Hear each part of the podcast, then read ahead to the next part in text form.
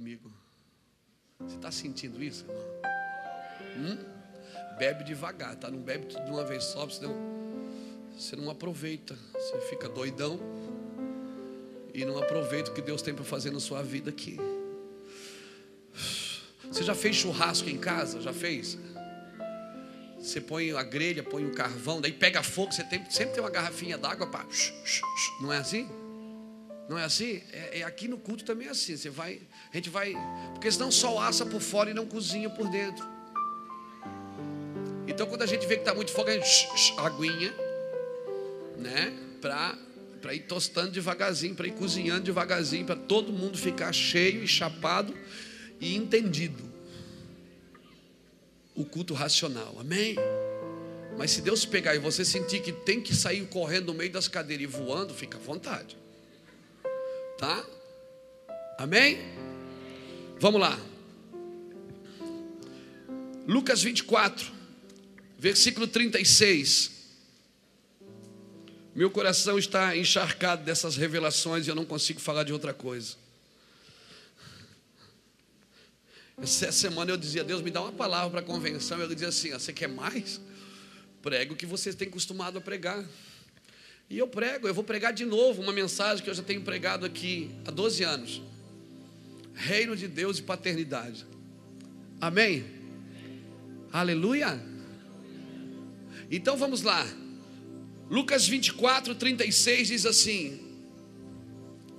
Falavam ainda estas coisas quando Jesus se apresentou no meio deles e disse: A paz seja convosco.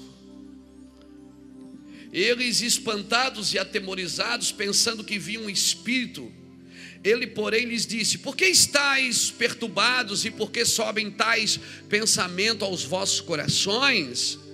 Vede, Vede as minhas mãos e os meus pés, sou eu mesmo. Apalpai-me e vede. Um espírito não tem carne nem ossos, como vede que eu tenho. Dizendo isto, mostrou-lhes as mãos e os pés. Dizendo isto, mostrou-lhe as mãos e os pés. Assim começou a igreja de Jesus. Começou com um homem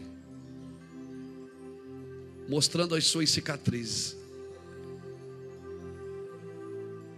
Feche seus olhos um pouquinho. Espírito Santo, coloca em nosso coração a tua palavra. Leva-nos em lugares do teu coração que nada roube a atenção desse lugar. Nada. Coloca tuas mãos sobre esses equipamentos de som, sobre o mesário, sobre as pessoas que trabalham aqui no altar comigo agora, em nome do Senhor Jesus. E guarda-nos debaixo do teu sangue. Fala conosco, fala com essa geração. Pegue alguém que está em casa assistindo, meu Pai. Pegue essas pessoas com a tua glória. Em nome de Jesus. Amém, queridos. Amém. Irmão, nós temos falado tanto de, de paternidade. Paternidade tem sido o nosso carro-chefe, a nossa mensagem diária. Temos vivido, respirado e aonde não temos tido revelações profundas nesse assunto, nós temos é, nos exposto a Deus para que Deus faça isso através, faça em nós e faça através de nós.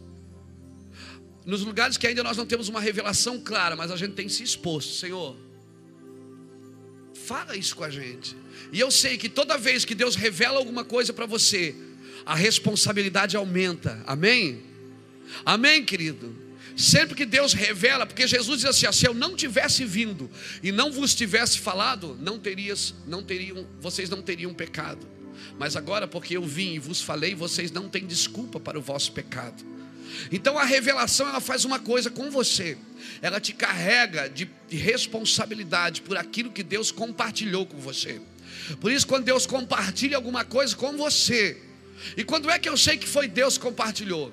Quando Deus compartilha alguma coisa com você, o propósito sempre é coletivo, nunca é só você. Quando Deus coloca coisas no seu coração, engendra em você revelações, Sempre o propósito de Deus é coletivo. Deus quer que você multiplique isso, que você torne isso é visível, torne isso prático. Deus tem o poder de colocar essas revelações no seu coração. Agora, você tem que ter o entendimento de tornar aquilo que Deus colocou no seu coração acessível, prático. Porque se você está recebendo revelação, Ô irmão, o que, que Deus falou? Não, não posso dizer. Não, então não foi Deus que falou, meu irmão. Porque tudo que Deus fala, Ele fala para um propósito coletivo, amém? Para tocar gerações. Deus não está apenas trabalhando numa denominação para encher uma igreja. O propósito de Deus é transformar uma geração, ainda que Ele use as denominações para isso. Mas o propósito de Deus, o propósito final, nunca é uma denominação. O, o propósito do ministério Mevan sempre foi cuidar para não virar denominação, para o serviço não tomar o lugar do relacionamento, para que o dinheiro, para que a fama não tome o lugar do relacionamento da intimidade, porque Deus não precisa de seres para trabalhar para Ele. Seres para trabalhar para Ele, Ele já tinha os anjos. Eu trabalho para alimentar minha relação com Deus, não para ser base. O serviço não é a minha base de relação com Deus. Minha base de relação com Deus é o amor, é o relacionamento que eu tenho com Ele. Mas eu trabalho para Ele. Então, ah, eu sou filho de Deus, amém. Para quê? Qual é o objetivo de eu ser filho? De eu ser um filho? Qual é o entendimento que eu preciso ter, que um filho precisa ter? Qual é? Como eu li em Hebreus hoje pela manhã, por muitas vezes Deus falou por nós através dos profetas, mas nesta geração Ele está falando através do Filho. O Filho é a manifestação da Sua glória, por quem fez tudo e ainda manifesta o seu poder. Os filhos, queridos, os filhos eles têm o prazer de dar continuidade. Você percebeu aqui na hora da, da, de hastear as bandeiras do hino nacional. O Samuel entrou, meu filho entrou com a bandeirinha. Você viu, você viu entrar? Foi bem rapidinho, mas eu vi. Ele entrou com a bandeirinha do Mevan e ficou aqui. E depois, eu, quando eu acabei, ele foi ali e visse. Eu disse: Vi, gostasse? Eu disse: Gostei. E ficou me olhando. Eu peguei no colo e disse: Você foi profético nessa noite. Você carregou a bandeira do Mevan com a menina do lado, a menina do lado e você ali. Né? Então, isso é a igreja, aquela menina é a igreja, e você vai levar essa bandeira né, em muitas nações. Eu profetizei para ele. Ele disse: Yes. Porque a, o propósito do filho é dar continuidade. Amém, querido? O propósito do filho é dar continuidade. Agora vai dar continuidade no que? Eles vão multiplicar o que eles estão recebendo.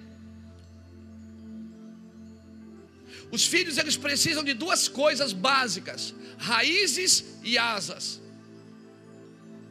Não adianta só querer voar e não ter raiz. Também não adianta só ter raiz e não ter asa. O filho pródigo, o filho mais novo, ele tinha asa. Ele disse: Pai, me dá o que é meu que eu quero voar. Só que ele não tinha raiz. O filho mais velho disse: Pai, eu sempre te servi, nunca saí de casa, estou aqui com você. Ou seja, tinha raiz, mas não tinha asas. Cabeção. Por isso nós precisamos desse equilíbrio as raízes e as asas, saber a hora de estar plantado e saber a hora de voar. Nós precisamos desse equilíbrio, amém, querido? Nós precisamos de uma fé relacional, não empreendedora. A fé que Deus me deu não é para fazer projetos para Deus, não. Deus não me deu uma fé para conquistar, Deus me deu uma fé para me relacionar. Por isso que a Bíblia diz: sem fé é impossível agradar a Deus, porque é necessário que aquele que se aproxima de Deus creia que Ele existe. Fé não é empreendedora, fé é relacional. Aleluia! Fé não é uma questão de confiança, é uma questão de conhecimento. Fé não é para mim, ah, eu tenho fé para confiar. Não, eu tenho fé para conhecer a Deus. Porque se eu conheço, eu vou confiar nele. Então, fé, o problema da fé, fé não é uma questão de confiança, é uma questão de conhecimento. Porque eu conheço, eu confio, eu sei, Jesus dizia. Eu sei de onde vim e sei para onde vou. Eu sei. Não é quem sabe, eu sei. Será que eu sei? Se o Senhor quiser. Essa, essa não é oração de filho. Oração de filho não é se o senhor puder, se o senhor quiser. Não, o filho sabe o que o pai quer. O filho sabe aonde o pai está indo. E ele está indo atrás. Aleluia! Filho, querido, é diferente de servo, é diferente de crente. Filho multiplica o que ele vê no pai. Por isso, filho não aprende com o que você fala, aprende com o que você faz. Você pode ser um pregador lindão, bonitão e pregar bonito, mas se você não faz o que você prega, você não vai ensinar ninguém. E aí você vai ter só admiradores no domingo, não filhos. E admiradores aplaudem quando você dá resultado,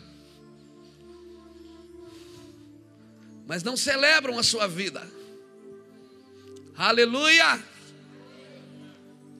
Então a fé é uma fé relacional. Quando é que eu sei que eu tenho fé, pastor? Fé, o que é fé? Fé é acreditar que Deus acredita em você. Fé é você acreditar que Deus acredita em você. Fé é para me relacionar com Ele.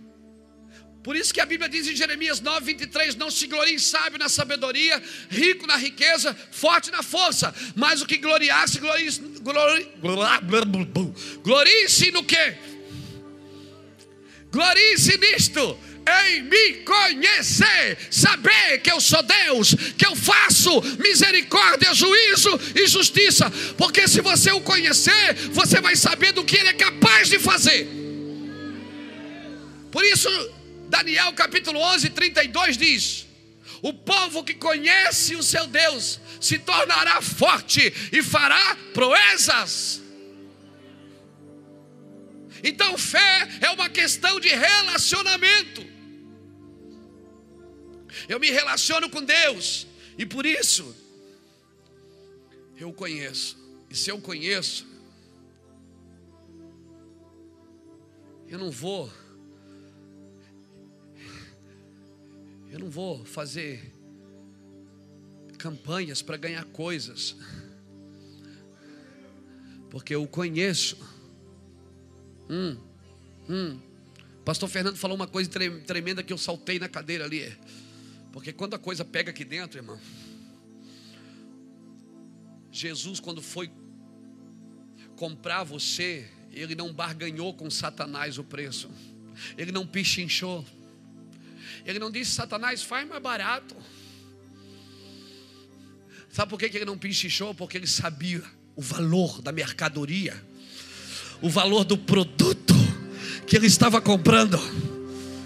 Aleluia. Satanás não conhecia o seu valor, por isso que ele colocou preço. E só coloca preço quem não conhece o valor. Ai, ai, ai, ai, ai.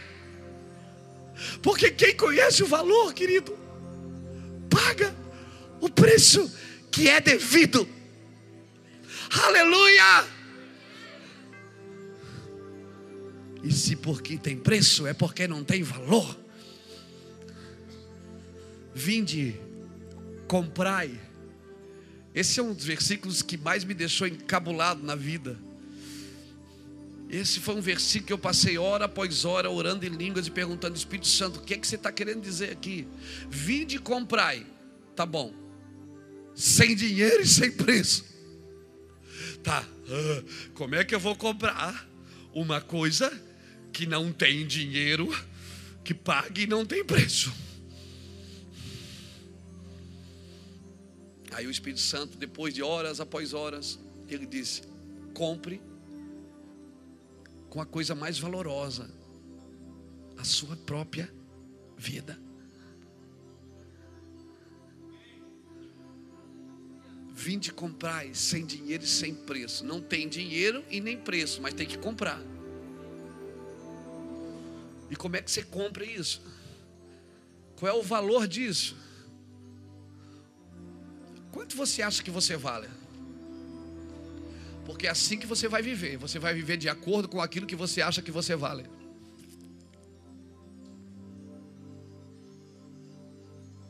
Alguém perguntou para mim, pastor, por que, que o senhor só ri? O senhor prega rindo? Eu digo, porque o coração alegre formoseia o rosto. Quanto que você acha que você vale? Porque você vai viver de acordo com quanto você acha, pelo quanto que você acha que você vale. Faça escolhas. Ouça o pastor Juscelio falou aqui hoje. As suas escolhas são firmadas em quê? Quanto que você custou? Quanto que você custou?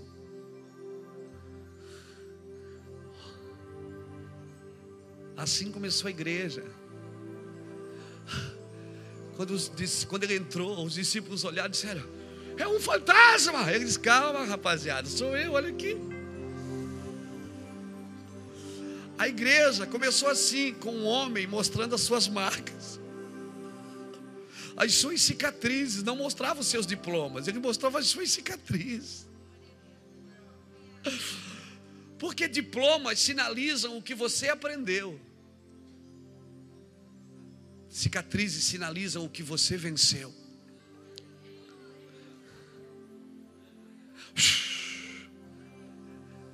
Essa geração não precisa do que você aprendeu.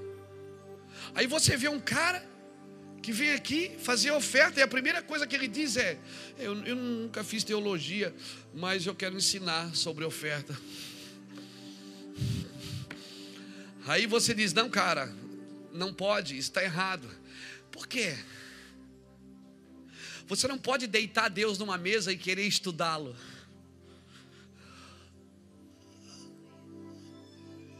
Porque se você quiser estudar Deus, você só vai passar de Deus, passar para os outros o Deus que você aprendeu, não o Deus que vive em você.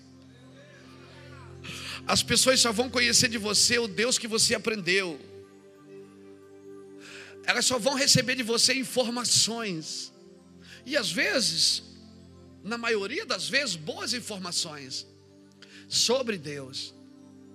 Cara, mas eu não quero saber sobre Deus. Eu não quero saber o que Deus fez só, simplesmente, eu quero saber o que Ele está fazendo. Essa geração não precisa de informações, ela precisa de revelações. Aleluia, vou falar de novo. Então Jesus já chegou dizendo: Sou eu mesmo, olha aqui, ó. A minha pergunta, líder, é o que você tem para mostrar para essa geração?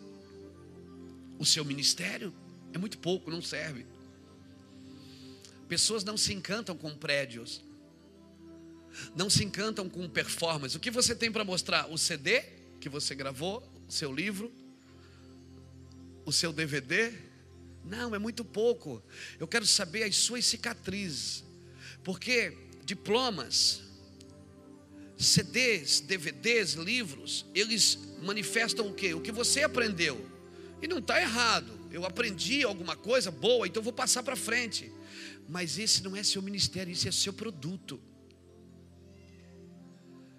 E o dia que seu produto não vender mais, vai acabar seu ministério?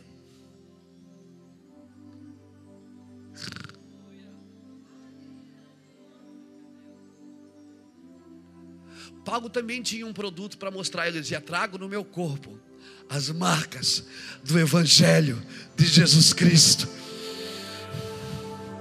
E sabe qual é o recado que ele deixa para mim e para você? Sede meus imitadores, como eu sou de Cristo.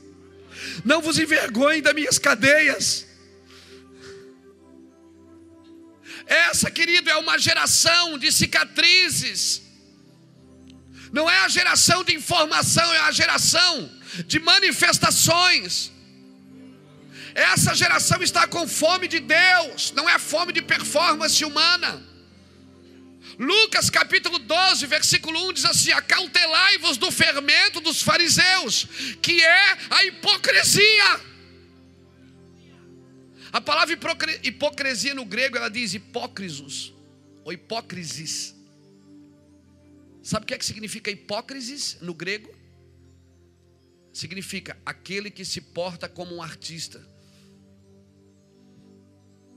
Obrigado pelo seu amém tão empolgado.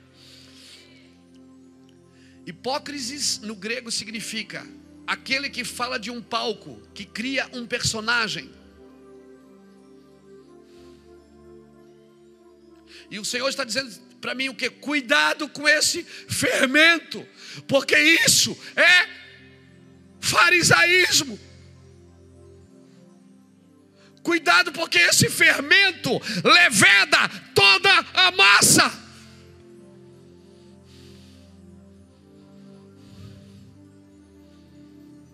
Escute. Faça tudo que você puder. Se Deus te deu canções, grave todas elas. Por favor, você tem que deixar marcas nessa geração. Se Deus te deu livros, por favor, escreva eles. Pastor Juscelio, eu estava ali olhando a prateleira ali dos, dos, dos, CDs de família. Eu, disse, eu pensei comigo: o Juscelio precisa escrever um livro. Fernando precisa escrever um livro. Jackson precisa escrever um livro. Todo mundo que entende Deus precisa escrever alguma coisa. Gravar tudo que eu prego, eu gravo. Eu escrevo. Eu tenho pilhas de cadernos. Agora me deram. iPad. Hum, é só você pedir iPad, pede que ele dá. Se você não iPod, então iPad. E aí ele me deu, eu estou aprendendo, Samuel está me ajudando. Estou batendo pesado ali. Não, eu já estou bem, já estou melhor, já, já escrevo bem. Eu não escrevo mais nos caderninhos, escrevo ali. Tem pilhas de caderno lá em casa, que agora eu estou passando para o computador. Tudo que eu falo, eu escrevo. Você vai entrar nas redes sociais, você vai ver muita coisa escrita, gravada. Então, eu não sei quantos CDs de gravação tem aí. Eu gravo tudo, eu tenho o hábito, eu ensino os pastores, por favor, escrevam, gravem, deixe para a próxima geração. Amém? Eu não sei o que vai acontecer. Agora eu só tenho uma Bíblia na mão, porque um homem mesmo preso resolveu escrever. Pessoas mesmo morrendo resolveram escrever. Eu só tenho uma Bíblia na mão, porque o Espírito Santo ficou com eles em qualquer lugar onde eles estavam sofrendo, apanhando e dizendo: escrevam isso, escrevam isso, falam, deixo para a próxima geração. Você só tem uma Bíblia na mão aí, porque alguém pensou em nós. Então, por favor, não trabalhe só para a sua geração. Seu material não é um material de marketing, é o material para a próxima geração. Deixe para a próxima geração. Deixe tudo que você puder. E Paulo, quando não conseguia escrever, ele ditava: Escreve aí, meu filho. Quantas cartas de Paulo ele ditou para os outros escreverem? Agora eu quero dizer para você o que é que isso são as marcas do que você aprendeu. Mas as marcas que você vai deixar para essa geração, querido, não é só as suas coisas escritas ou gravadas, é as marcas que você carrega. Toda vez que você foi ofendido e não se ofende mais.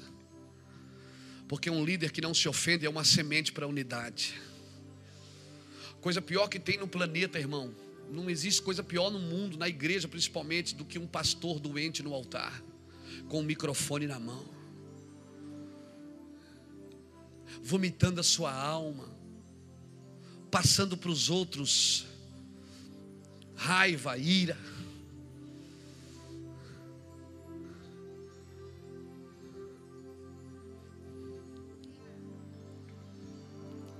Que nós temos para mostrar para a próxima geração? O que esses meninos vão aprender conosco? Hoje eu ganhei cinquentão. Eu quero acreditar que ele aprendeu alguma coisa boa comigo. Porque se ele aprendeu, esse cinquentão vai aumentar. Uhum. Escute. Diplomas sinalizam o que você aprendeu. Essa geração não precisa só do que você aprendeu, precisa do que você passou. E aonde você passou e você venceu, sempre deixou uma marca em você. Comece a mostrar suas cicatrizes para essa geração. Diga onde você foi ferido e você venceu. Não é pecado ser homem. Hoje eu conversava com um pastor em minha casa e dizia a ele: não é pecado ser homem. Você pode ser homem.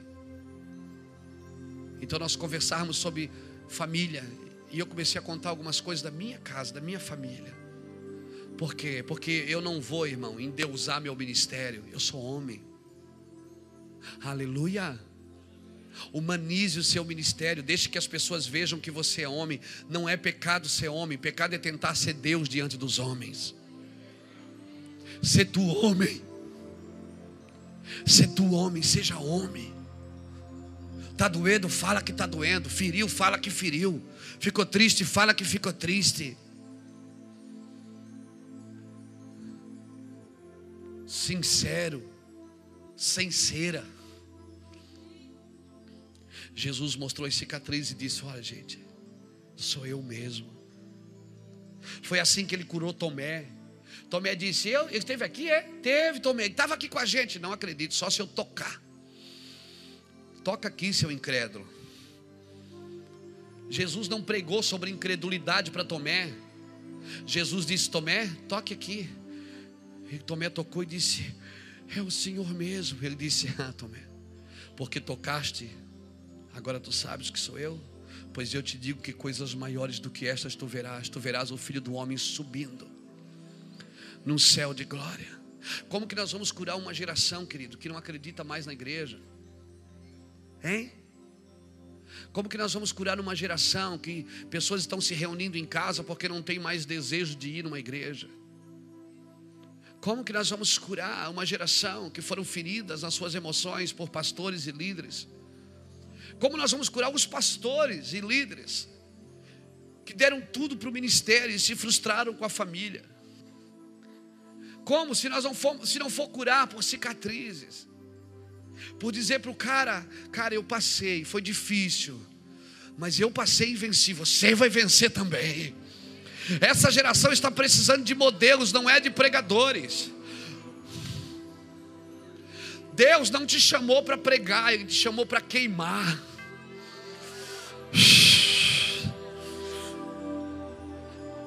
Sabe como é que a sarça atraiu Moisés? Não foi porque ela pregou, foi porque ela queimou. Depois que ela queimou, é que Moisés chegou perto. Então Deus falou pelo meio dela. Porque Deus vai sempre falar pelo meio de quem estiver queimando. Quando você prega bonito, você pode atrair multidões, mas quando você queima, você atrai libertadores. Moisés foi um grande libertador, porque foi atraído pelo fogo. Sabe quem vai atrair o libertadores? São o fogo. Quem estiver queimando, eu vou dizer uma coisa para você, querido, meu amigo, meu irmão, meu pastor, pare de correr atrás de incêndio. Comece você a queimar na sua cidade. Comece você a queimar no lugar que Deus te plantou. Comece a queimar naquele lugar, porque eu vou te falar, virá um gente do mundo inteiro para ver o que está acontecendo ali. E talvez não vão deparar com um grande grande pregador, vão deparar com pessoas sem teologia, vão deparar com pessoas simples, vão deparar com pessoas que não têm nada para mostrar. Então, meu Deus, como que vocês crescem? Toque aqui, olha aqui. Tem cicatrizes. Nós vencemos em algum lugar. E por isso nós temos o que dizer. O que você tem para mostrar? Nada.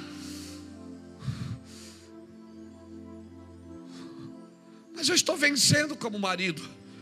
Eu estou vencendo como pai. Eu estou vencendo como pastor. Eu estou vencendo como filho. Eu estou vencendo como líder. Eu estou vencendo. Eu estou numa carreira. Aleluia. Ainda não acabou. Ainda não acabou. Por isso que eu não sou bom. Porque Deus só acha que é bom aquilo que termina. Por isso, quando alguém disse para Jesus: Bom mestre. O jovem rico disse: Bom mestre, Jesus disse: Por que me chamas de bom? Eu não sou bom, bom é meu Pai. Por quê? Porque para Deus só é bom aquilo que termina. Por isso que quando ele fazia alguma coisa, cada dia que terminava a obra, ele dizia: E viu Deus que era bom. Ele só falava que era bom no final. Porque para Deus só é bom o que termina bem.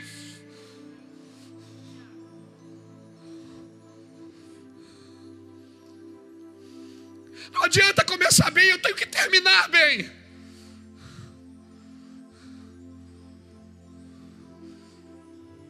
E quando disseram para Jesus, bom mestre, ele disse: Eu não sou bom, bom é só meu pai. Jesus estava dizendo, sabe o que Jesus estava dizendo?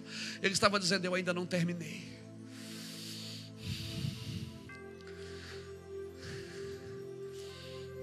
Por isso, ninguém é bom e ninguém é ruim perto de você até que termine. Por isso, Deus não te chamou para fazer juízo, não é você que separa os bodes das ovelhas. Quem separa os bodes das ovelhas é Ele, não é você, cara. Por isso, ah, mas o cara é ruim, é ruim, mas pode ficar bom. Eu já vi muita gente boa ficar ruim, muita gente ruim ficar boa.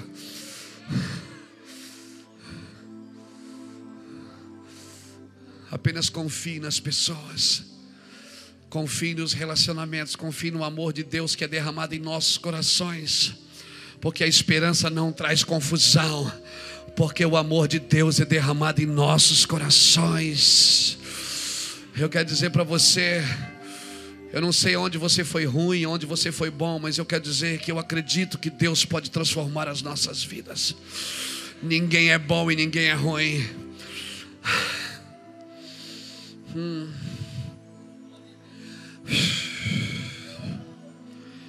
Eu já vi bons reis ficarem ruins e meninos virarem reis. A Bíblia, a Bíblia conta a história de pessoas que eram boas e ficaram ruins, e pessoas que eram ruins que ficaram boas. A casa era um rei bom que ficou ruim. Ezequias era o filho de um Deus ruim que ficou bom. Por isso não critique as pessoas até que termine a obra de Deus na vida delas. Não toque em ninguém. Show que amandaraia. Aleluia. Diga para o irmão que está do seu lado. Queime. Queime. Seu trabalho é queimar. Diga para ele: queime. Queime. Diga para ele: se você queimar, ele vai falar pelo, por você. Ele vai falar através de você ele vai através, ele vai falar através de quem está incendiado. Ah, você pode ficar sem pregar um dia, um mês, um ano, mas não pode ficar sem queimar nem um minuto. Aleluia! Você pode ficar sem agenda para pregar, você pode ficar sem um lugar para pregar, mas não fique sem queimar. Não levante a sua mão e solte um pouco da unção. Libera sobre a minha vida, querido. Eu preciso da tua fome aqui nessa noite. Porque onde tem fome de Deus, Ele vem. Ele vem por causa da fome. Aleluia. Aleluia. Não, o que você tem para mostrar para essa geração?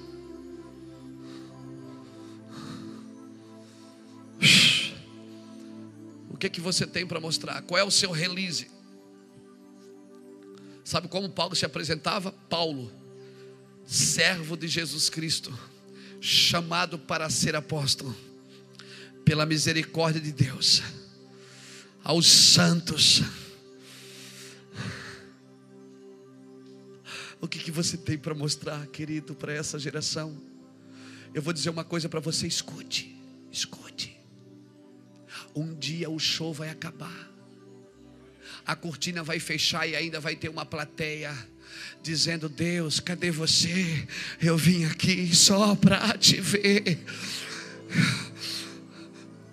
Amós 8, versículo 11, a Bíblia diz que haverá fome sobre a terra, e não será fome de pão e nem sede de água, mas de ouvir a palavra de Deus andarão errantes.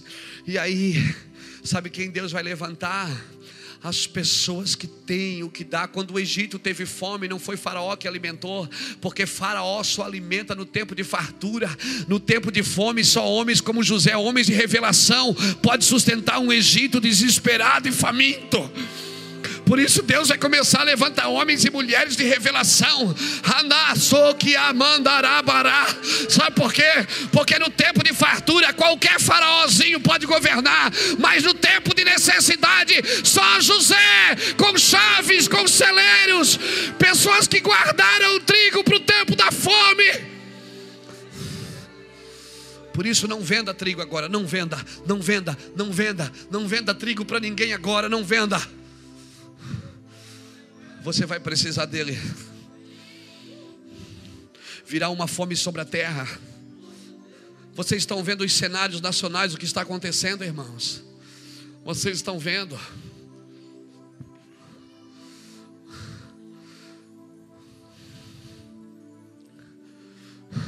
Escute. Comece a queimar na sua geração. Esse fogo vai matar você, vai, deixar, vai, vai reduzir você a nada. Aleluia. Queima e não consome. Moisés olhou, Êxodo capítulo 3, ele olhou e viu que a sarça ardia e não se consumia. Então ele disse: Vou ver o que é isso. E quando ele foi, Deus disse: Moisés, Moisés, tire a sandália dos teus pés e vem aqui, eu quero falar com você. Você é o meu libertador, eu vou te usar. Aleluia. É uma geração de cicatrizes. Por isso, pais espirituais, olhem para mim, mães espirituais.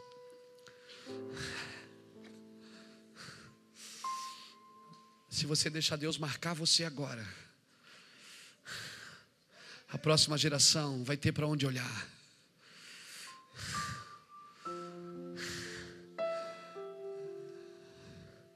Se vocês marcarem eles agora, eles vão ter para onde olhar. Sabe qual é o pecado da igreja? Eles estão jubilando os velhos. Até a igreja católica está jubilando os velhos.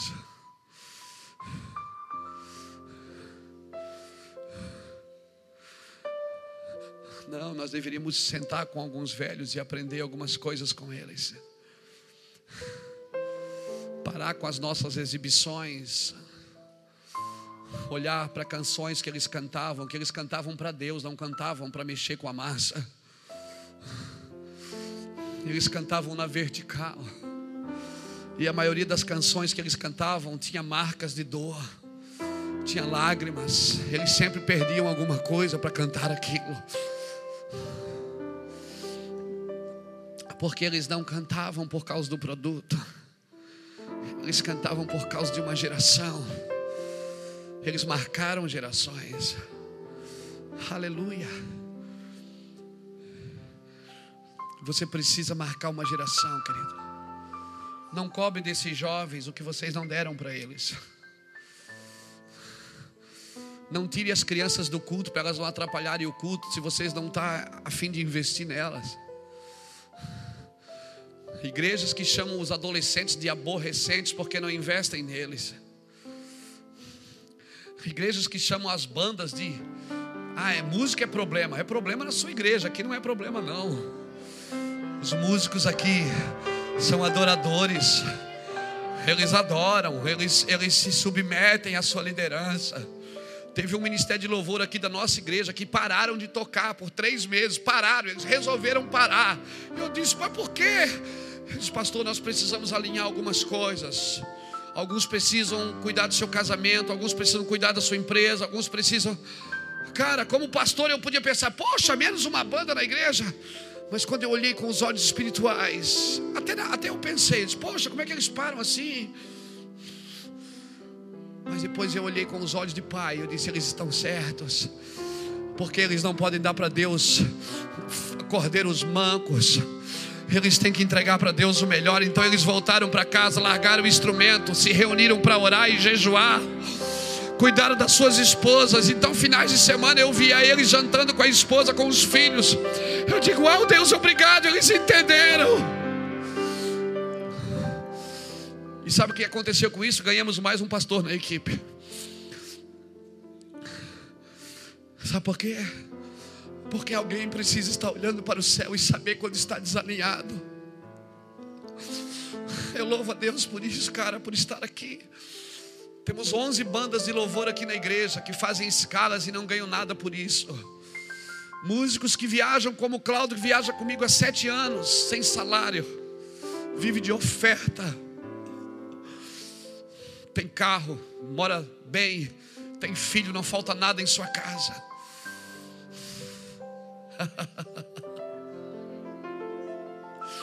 São os modelos que nós vamos precisar nos próximos anos. Pregadores que resolveram largar tudo e servir a Cristo, investir no reino. Aleluia. Temos um jovem que vai ser consagrado a pastor agora, que era jogador de futebol, estava assinando com a Itália, ia para a Itália. Estava no hotel, Deus falou com ele: não vá, vá para a casa de recuperação, cuidar daquelas meninos. Ele está lá na casa de recuperação, nós vamos consagrá-lo agora ao ministério pastoral.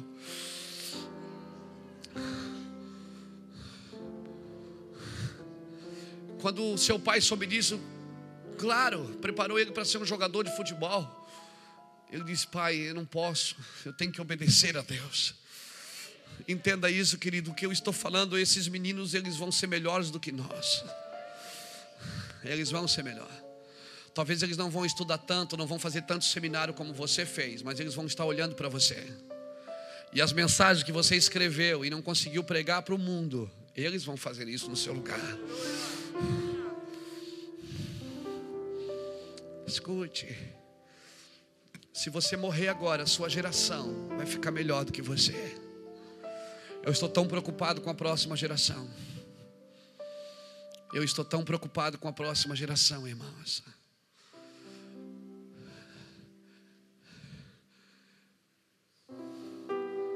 Que eu resolvi parar algumas coisas na minha vida para ficar na igreja.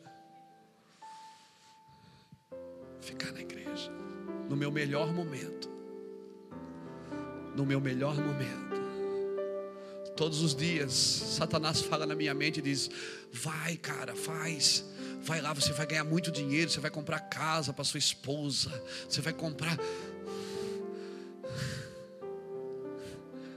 O meu melhor momento, Deus disse: Se você renunciar a isso agora, eu vou estabelecer a próxima geração do Ministério Mevan. Essas crianças não entraram com bandeiras aqui só por entrar, irmãos, tem propósito a próxima geração vai ser melhor do que nós. Uhum. Morra. Diga para o irmão que está do seu lado: morra. Se você quer levantar a próxima geração, você precisa morrer. Atos capítulo 7 conta a história de um homem chamado Estevão. Um homem que tinha uma mensagem tão poderosa.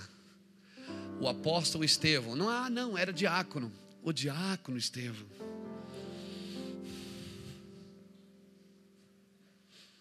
Diácono era um diácono que foi escolhido entre os sete pelos apóstolos. A mensagem dele era tão forte que as pessoas gritavam e diziam: Para de falar! Eles botavam as mãos nos ouvidos para não ouvir Estevão. Ele era veemente no que ele falava, sucinto.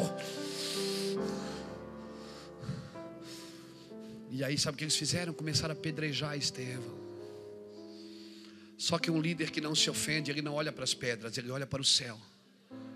E sabe o que ele viu quando ele olhou para o céu? Ele viu céu aberto. Se você quer abrir o céu, querido, na tua terra, você quer abrir o céu lá onde você está? Não olha para a pedra, olha para o céu. Estevão começou a olhar para o céu, e pedra comendo, pedra na orelha, no nariz nos olhos, nas orelhas, nos ouvidos. Estevão de joelhos e ah!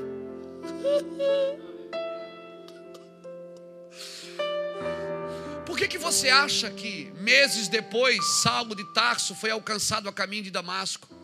Quando ele olhou para os céus e viu os céus abertos e uma luz que vinha. Quem foi que abriu os céus para Saulo? Hum? Quem foi? Quem foi que abriu os céus para Saulo de Tarso? Foi o cara que suportou pedras. Ele olhou para o céu e ele, e ele disse: Eu vejo, ah, eu vejo o filho do homem de pé Peraí, meu Deus, ele está sentado ou está de pé? Em Hebreus diz que ele está sentado à direita. Agora Estevão está dizendo que ele está de pé. Não, quando cada vez que ele vai receber um pai que marca uma geração e apresenta ele para a próxima geração, ele sempre vai receber na porta. Aleluia, não morra como líder, por favor, morra como um pai. E Jesus estava de pé. Estevão disse: Uau, eu vejo os céus abertos e o filho do homem em pé à direita de Deus. E a Bíblia diz que ele suspirou e liberou uma palavra profética. Disse, Pai, perdoa-os. E aí puxaram ele para fora da cidade. Pegaram as roupas dele e colocaram as roupas dele, jogaram nos pés de um jovem chamado Saulo.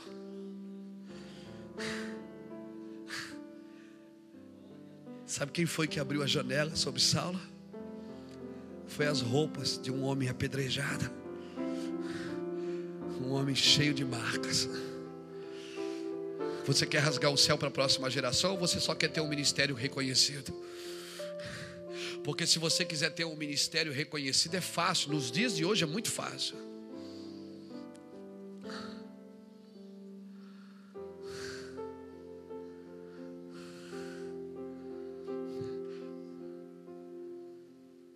Facebook vai te ajudar. A internet vai te ajudar. O site, o blog, a mídia vai te ajudar. A Som Livre vai te ajudar. A Line Record vai te ajudar. Se você quer só ter um ministério reconhecido. A Central Gospel vai te ajudar.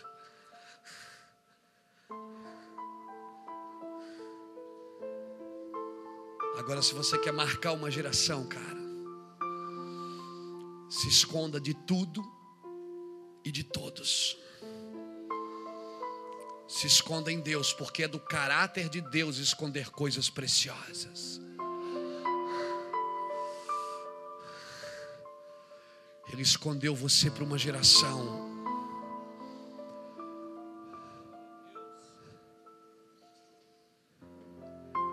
Muitos pais estão liberando versos sobre a próxima geração.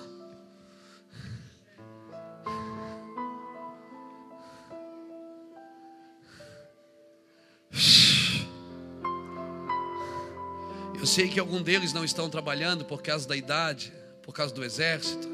De vez em quando eu pergunto para eles: como é que tá? Tá tudo bem? Tá, tá faltando alguma coisa? Não, pastor. Dou uma oferta para eles. Eu não dou oferta para artista, não, cara. Eu dou oferta para meus filhos.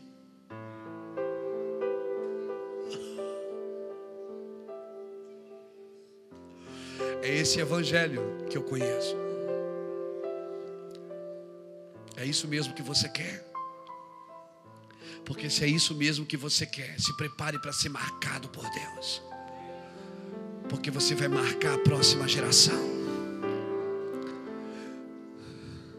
Se você não quer mais o entretenimento, você está no lugar certo, querido. Você é fruto das nossas orações. Nós temos orado e temos dito, Senhor, traga as pessoas aqui. Traga eles aqui, Senhor. Traga aqueles que ninguém quer. Traga aqueles que estão sem pai. Traga aqueles que têm sonhos, mas não têm coragem. Traga aqueles que foram feridos nas suas emoções. Nós temos pedido, irmão. Agora, não temos nada para te dar. Eu vou dizer o que eu tenho para te dar. Eu quero trabalhar para a sua geração. E para mim não importa a cor do seu cabelo. Não importa o tamanho da sua saia. Para mim não importa se você tem brincos ou não. Para mim não importa se você tem sobrancelhas ou não. Para mim não importa.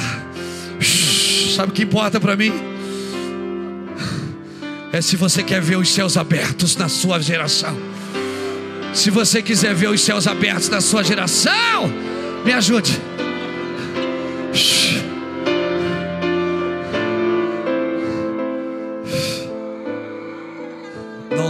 Toque nisso, você pode se comprometer para sempre.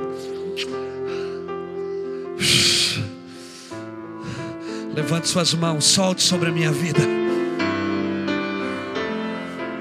Eis que eu vejo os céus abertos. Eis que eu vejo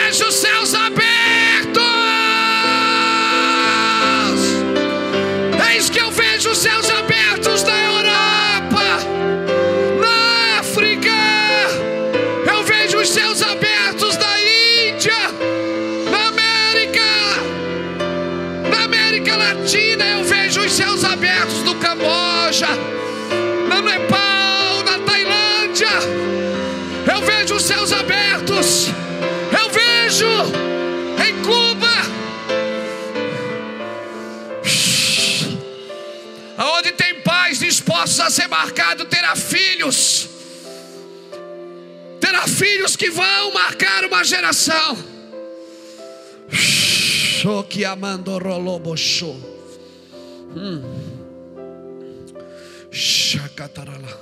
Neide, eu olhei para você agora que o Espírito Santo falou assim: diz para ela arrumar mala.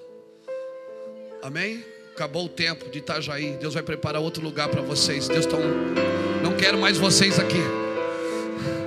eu olhei aqui agora, eu vi duas malas na sua mão. Duas malas na sua mão e na mão do Sandro. Amém? Amém?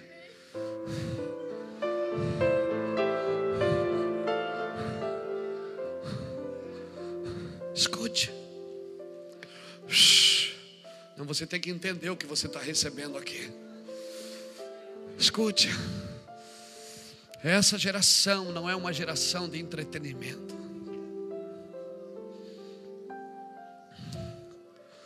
Não é a geração que vai se entreter com Deus. É a geração das cicatrizes. É a geração que está morrendo. Para que a próxima geração viva e viva melhor do que você. Sabe o que diz a Bíblia em João capítulo 5, 25?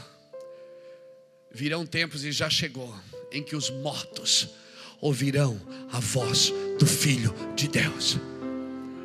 E os que ouvirem. Sabe por que, que Deus tem que matar vocês? Sabe por quê? Me dá licença um pouquinho. Fica de pé. Sabe por que, que Deus tem que matar vocês? Porque só mortos ouvem a voz do Filho de Deus.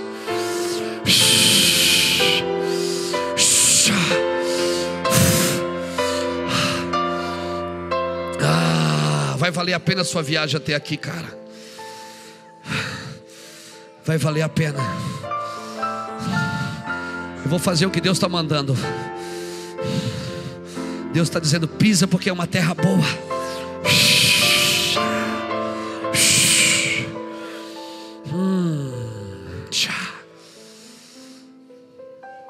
Sabe por que, que você tem que morrer? Para que você ouça a voz do Filho de Deus. Um dia, um dia,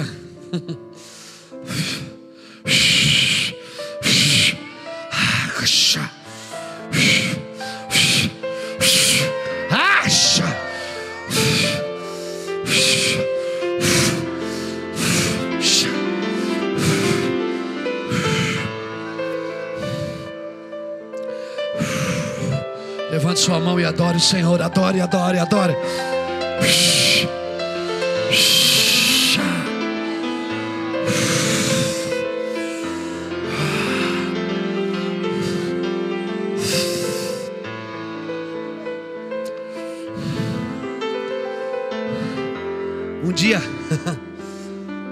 Ele chegou em Betânia. Ele chegou em Betânia. Lázaro estava morto. Faziam quatro dias. Quatro dias o cara morto e Jesus deixou ele morrer. Disseram para Jesus: Ele está morrendo. Jesus disse: É bom. Convém que o filho do homem seja exaltado. Como o filho do homem é exaltado com a morte de alguém?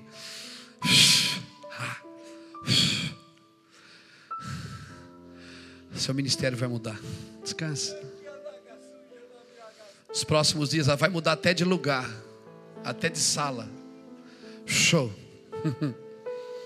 Deus, eu não conheço você, eu acho que é a primeira vez que eu lhe vejo, mas o Espírito Santo diz assim: ó, pode ir, é eu que estou mandando.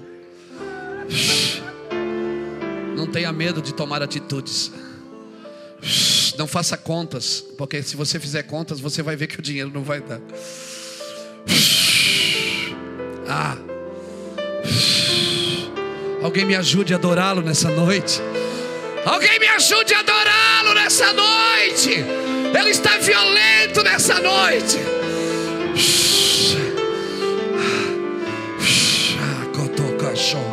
Cachorro.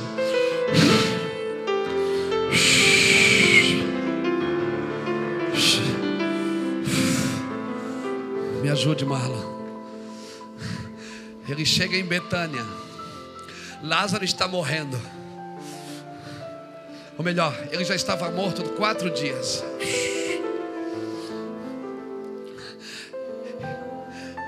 Maria diz: Se o senhor estivesse aqui, meu irmão não tinha morrido. Marta diz: Senhor, por que, que o senhor permitiu que ele morresse? Recebe Maringá da glória de Deus. Recebe Maringá da glória de Deus. Recebe Vila Prudente. Recebam da glória de Deus. Recebam. Vocês vieram aqui para isso. Recebam da glória. Alguém me ajude a adorá-lo nessa noite. Alguém me ajude a adorá-lo.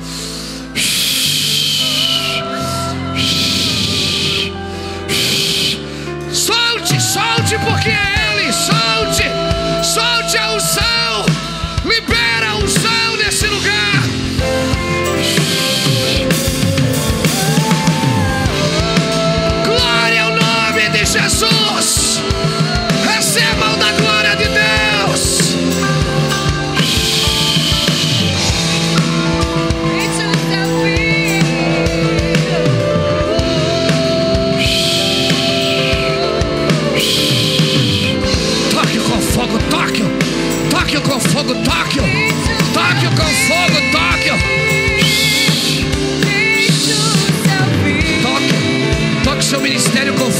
filha.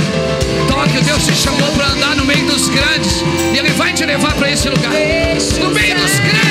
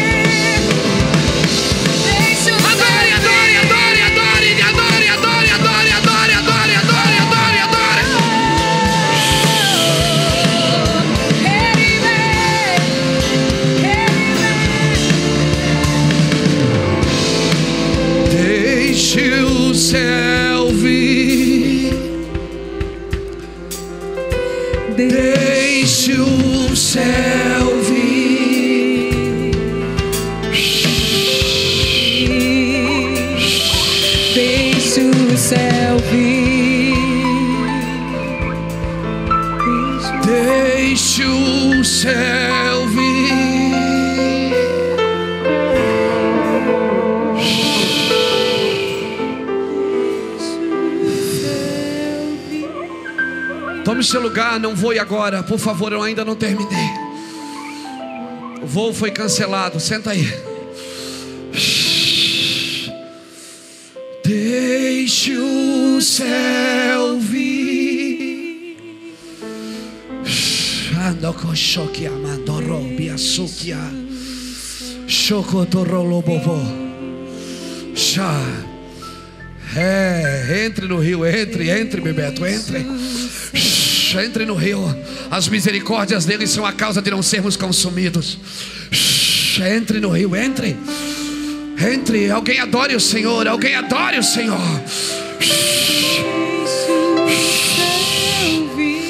Adore, adore, adore, adore. Isso que você sente, isso é a presença de Deus. Isso é a glória do Altíssimo Deus.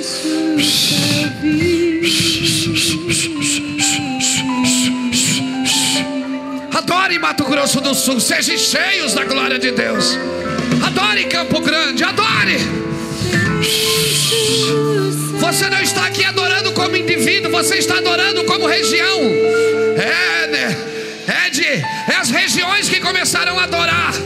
Você está adorando como Mato Grosso do Sul, adore. Adore, adore como Paraná, adore como Rio Grande do Sul, adore.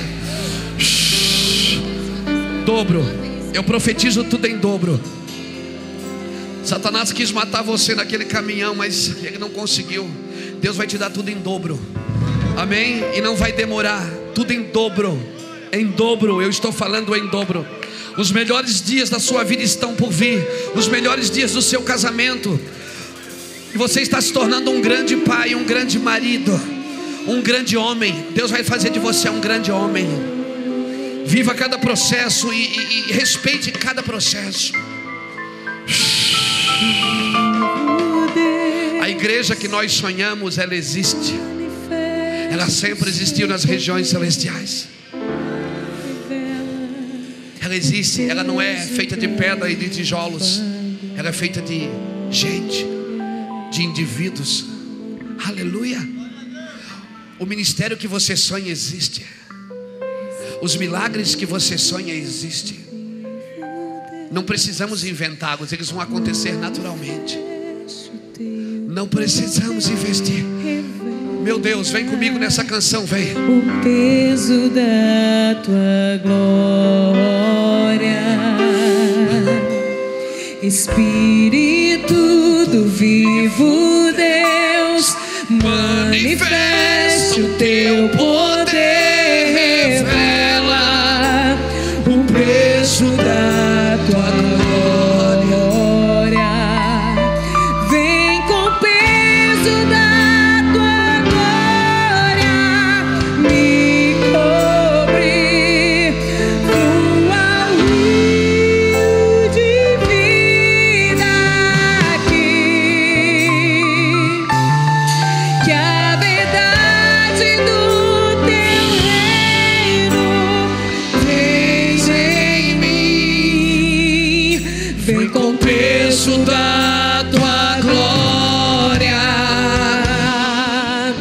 Vem com o peso da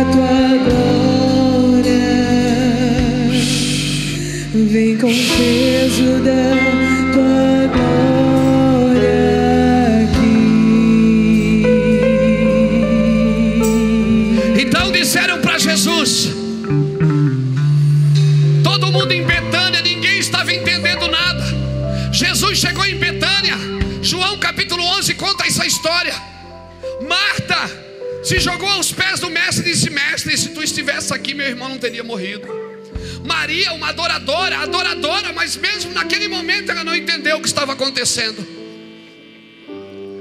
Ela dizia: Mestre, e Jesus dizia: gente, calma, vai dar tudo certo, ele vai ressuscitar.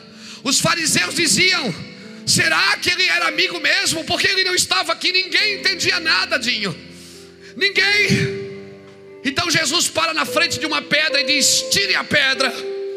E ele grita: Lázaro.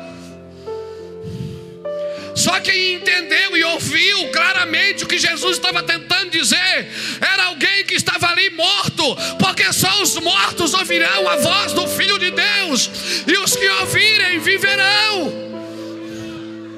Só Lázaro entendeu o que Jesus queria, ninguém mais entendeu.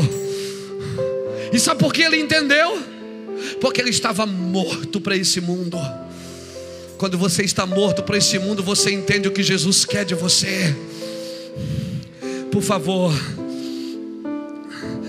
se você quiser pegar o que Deus tem para te dar, você tem que largar o que Ele está pedindo. Algumas coisas vão crescer nesses anos. Esse ano de 2013, 2014, 2015, 2016, os próximos quatro anos no Brasil, são anos que nós vamos crescer muito vai determinar o que se vamos crescer ou vamos diminuir. Vai determinar, porque a presença de Deus vai determinar a resposta que você vai dar para ela. Ela pode te fazer bem ou pode te fazer mal. Eu tenho duas notícias para dar para você nessa convenção: uma boa e uma ruim. A boa é que Deus está aqui. E a ruim é que Deus está aqui. Porque dependendo da resposta que você der, a presença de Deus vai fazer bem ou vai fazer mal para você.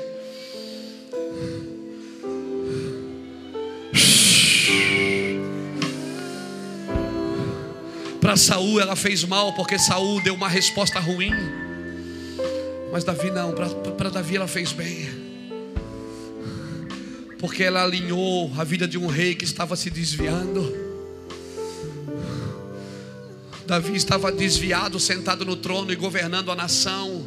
Então um profeta chegou e, e confrontou Davi, Natan.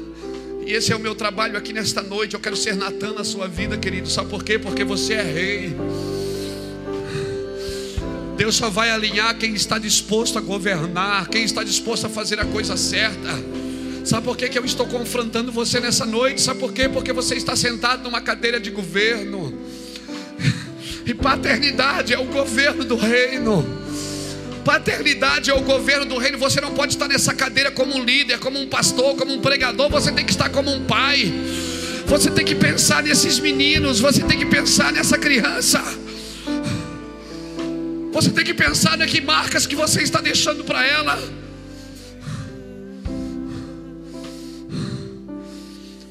Porque Davi, daquele dia que ele foi alinhado, Natan entrou e disse: Davi, este homem pecador é você.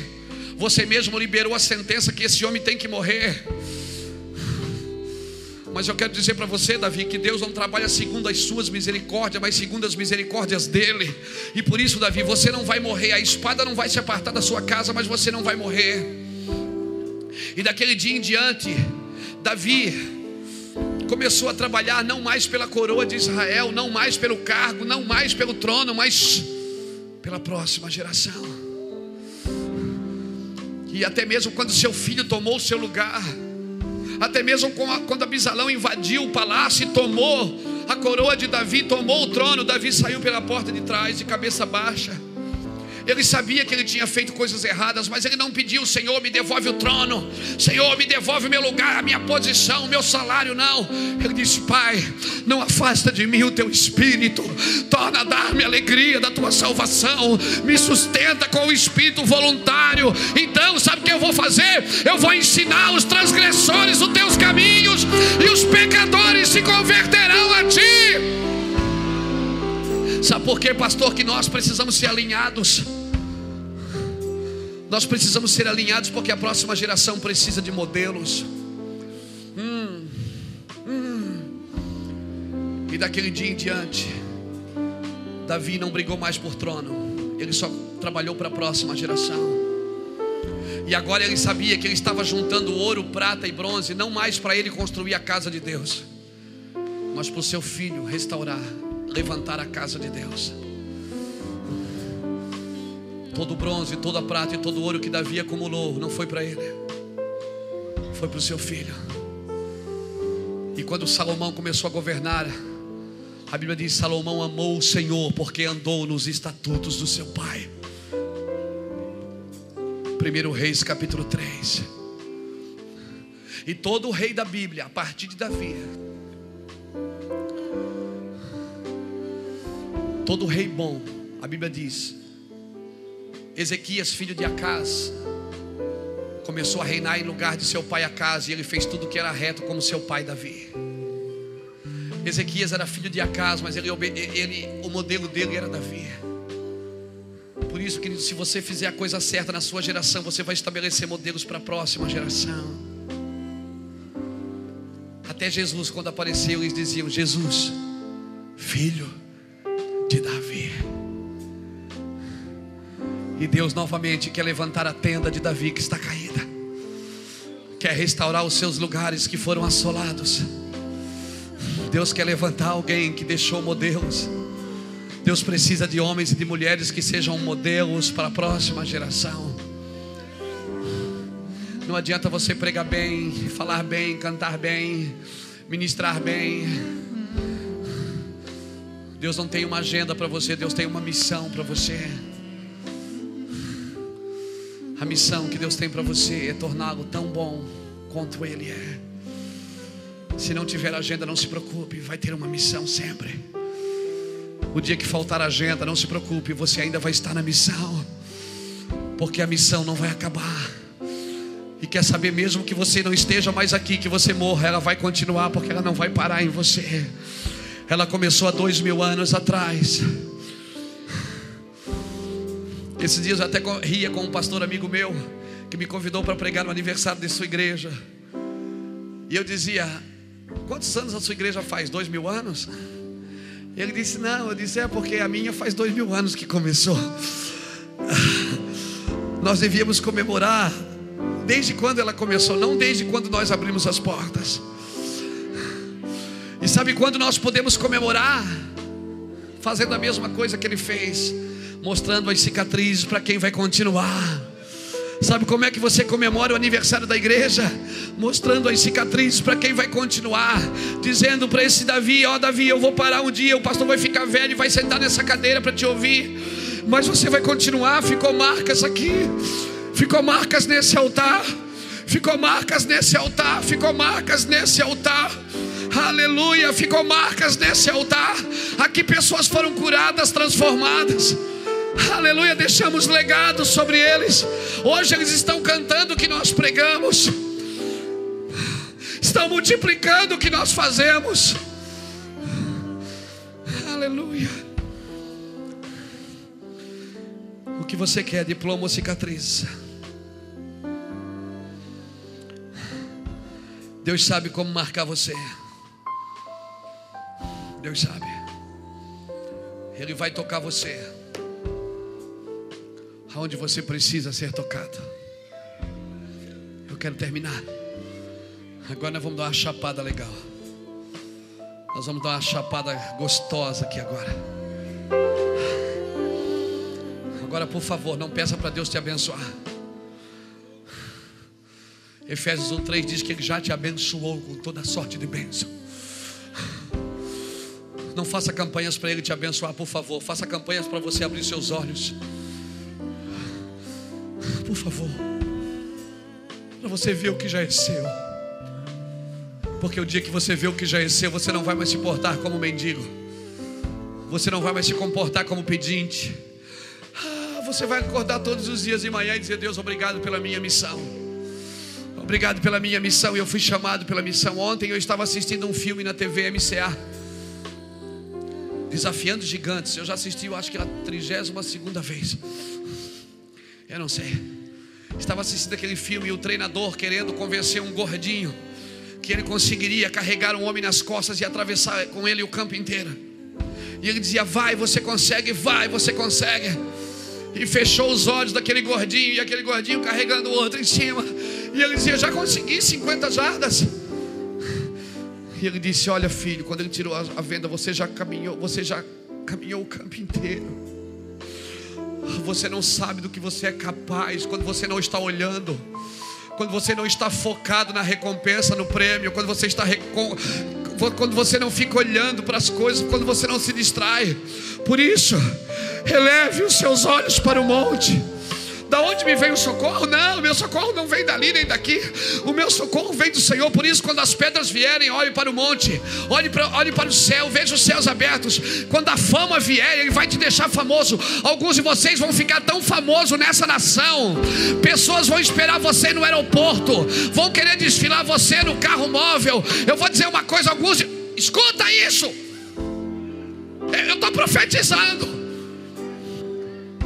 Se eu estou aí onde você está, eu me jogo, jogo a cadeira para cima e digo: sou eu, Deus. Alguns de vocês vão ficar tão conhecidos e famosos nessa nação, não porque cantaram uma música ficou famosa, não porque pregaram uma mensagem que ficou famosa, não, porque tem marcas para mostrar para uma geração. Aleluia! Você tem marcas, você foi marcado. Alguns de vocês vão ficar tão conhecidos, tão conhecidos.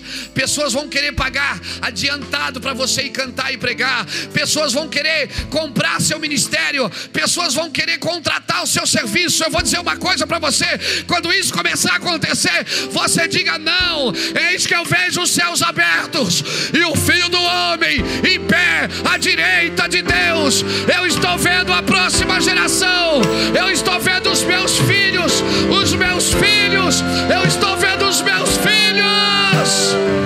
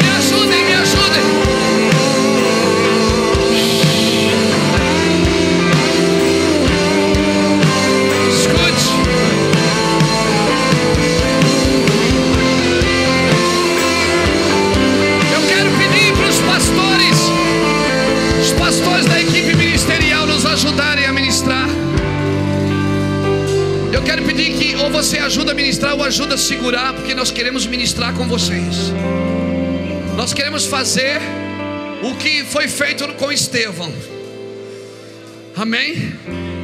Nós queremos fazer o que foi feito com Estevão. Ele abriu os céu sobre a próxima geração. Então nós queremos abrir os céus sobre a próxima geração. Você que tem mais de 40, começa a orar e dizer: Deus, abençoe a minha próxima geração. Porque eu vou dizer uma coisa, sabe o que diz a Bíblia no Salmo 112? Escute! Salmo 112, verso 1 diz assim: ó, a geração do justo é abençoada, mas a sua descendência será poderosa. Olha o que diz aqui em outro texto, escute, para você pegar no seu espírito e entender o que Deus tem para você.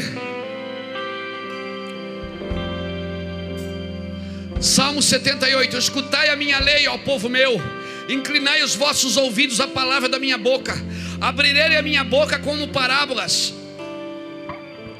proporei enigmas de antiguidade, o que ouvimos e sabemos, e os nossos pais nos contaram, não encobriremos aos nossos filhos, mostraremos à geração futura os louvores do Senhor, assim como a sua força e as maravilhas que Ele faz. Ou seja, o que eu aprendi dos meus pais, eu não vou encobrir dos meus filhos, eu vou contar para eles os louvores do Senhor, a sua força e as maravilhas que Ele faz. Nós não vamos encobrir nada dessa geração. Essa geração não vai trabalhar para um pastor que acha que é dono de ministério, que é coronel.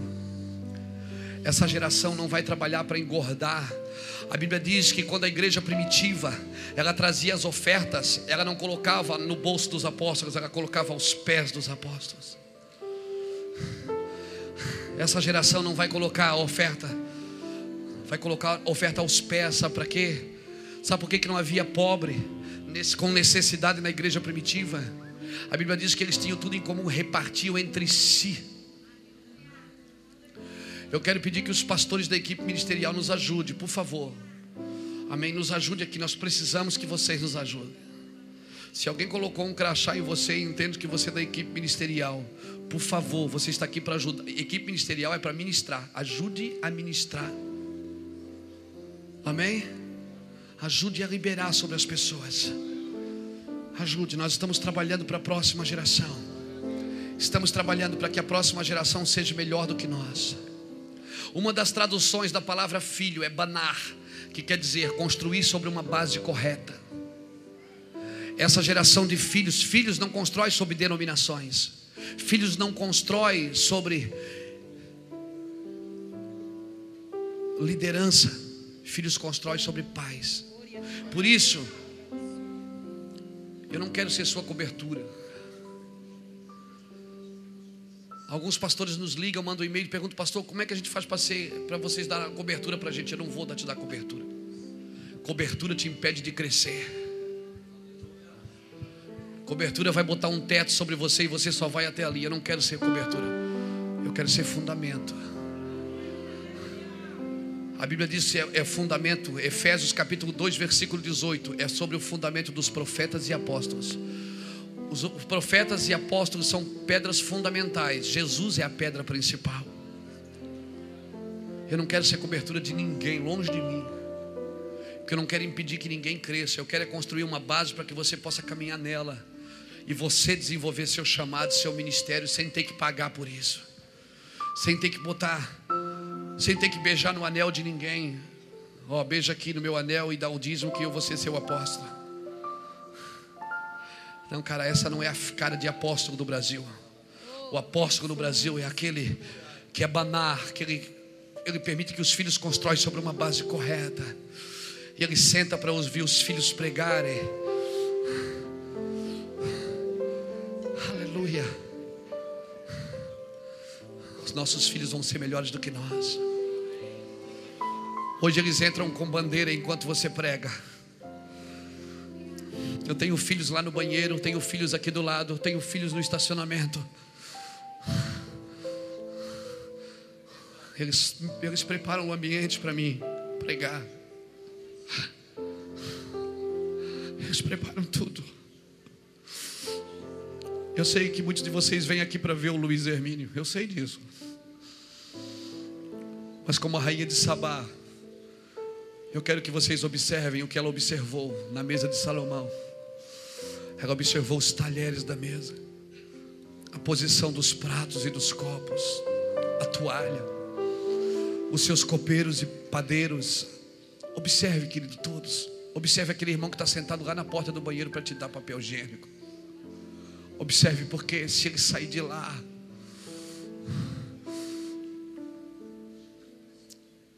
eu não posso fazer o que eu estou fazendo aqui. Porque não adianta ter ministério. Zacarias tinha ministério, mas não tinha filho. Não adianta, ele exercia a função no altar do Senhor todo dia, mas ele não tinha um filho. Ele estava tão entretido com, com, com o ministério que quando Deus disse: Vou te dar um filho, nem ele acreditou, por isso ficou mudo. Por favor, gere filhos. E eu vou te falar: para você gerar filhos, você não precisa ter um grande ministério, você só precisa ter um berço, uma chupeta, uma mamadeira. Daqui a pouco você vai trocar a mamadeira por uma varinha. E daqui a pouco você troca a varinha por uma bola, por um tênis.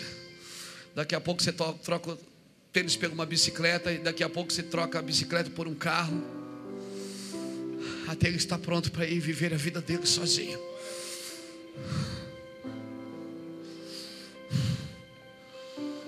Você vai prepará-lo sempre para alguém.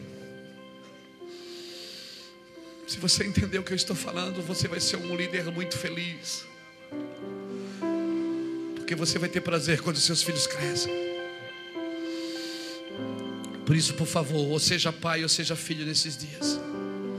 Mas ainda que você seja filho, o propósito de todo filho é se tornar um pai.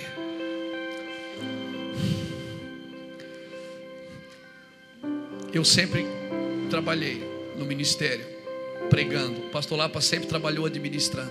O Lapa quase não prega, vai pregar sexta de manhã. Quem quiser ver é inédito, vem aqui. Só que o filho dele está se tornando um grande pregador.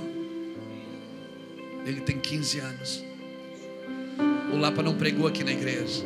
Algumas pessoas me perguntam, mas o Lapa é pastor? É, por que, que ele não prega? Porque ele não prega, irmão. Ele é um pastor, de, ele preside. Ele é um pastor de governo. Tá, mas ele não prega, pastor não tem que pregar. Ele está pregando.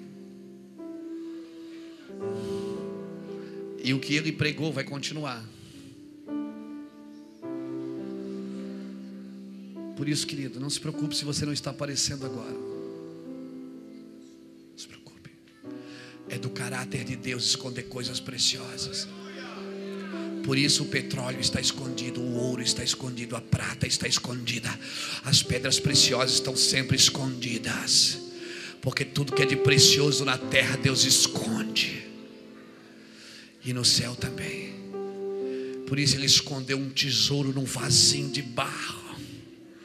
Hum, para que quando as pessoas olhem o vasinho de barro, não saibam o que tem aí dentro. Deus escondeu algo de você. E sabe aonde Ele escondeu? Escondeu em você. Quer achar o que Deus tem para você? Pare de procurar fora de você, comece a procurar em você. Você não é essa pessoa que você está. Você não é só isso que você está vendo. Eu há 18 anos atrás vendia cocaína numa esquina. E eu vendia cocaína numa esquina cantando hinos da igreja. Dizendo, porque ele vive, posso crer no amanhã.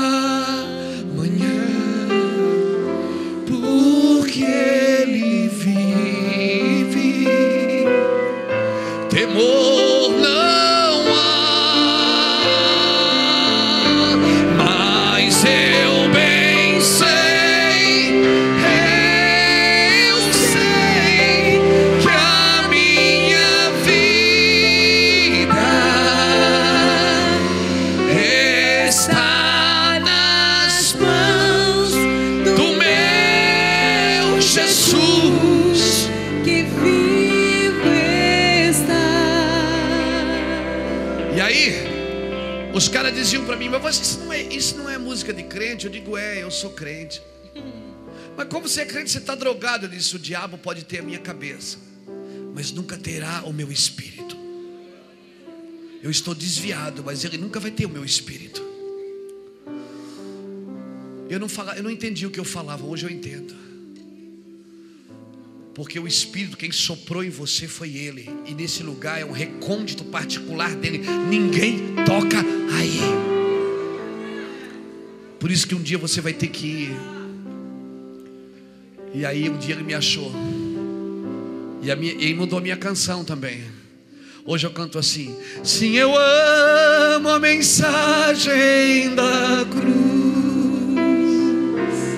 Até morrer, eu a vou proclamar. Levarei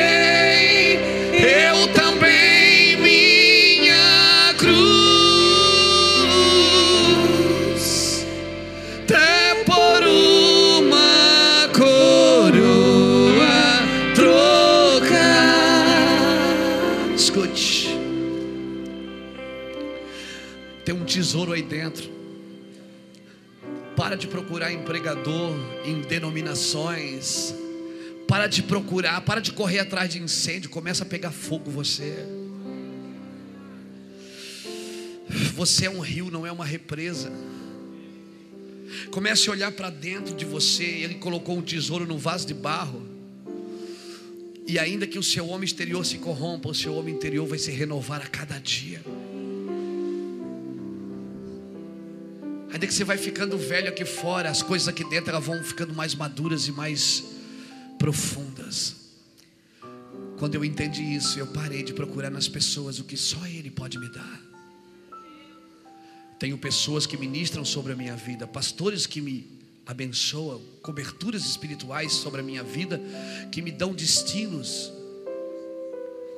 que eu não chamo de cobertura, eu chamo de paternidade. Eu tenho, eu ouço esses homens, mas ninguém pode me dar o que só Ele pode me dar quando eu estou sozinho com Ele. Por isso, uhum, eu quero convidar você agora para entrar. Entra, entra. Deus quer mudar a sua canção, mudar a forma de você ministrar. Você vai estar com o violão na mão, as coisas vão começar a vir assim. ó.